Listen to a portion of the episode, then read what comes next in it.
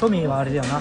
うん。あの男もなんかギターどっかで手に入れたけど なんかある日突然家に帰ったらうん。ギター捨てられちゃってたみたいななんかあったよ。ね どうなんだこの話は10年後も覚えといた方がいいのかな。ちょっと疑問はありますが。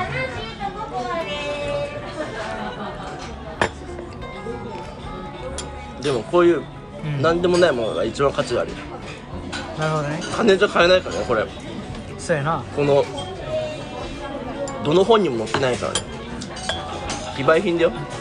こういった小さい価値と価値にアーチをかけるのが大切の仕事だからな。そう。で新たな価値を作っていくのがカーチだからね。なるほど。株式会社カーチなんでね。どういう意味やねん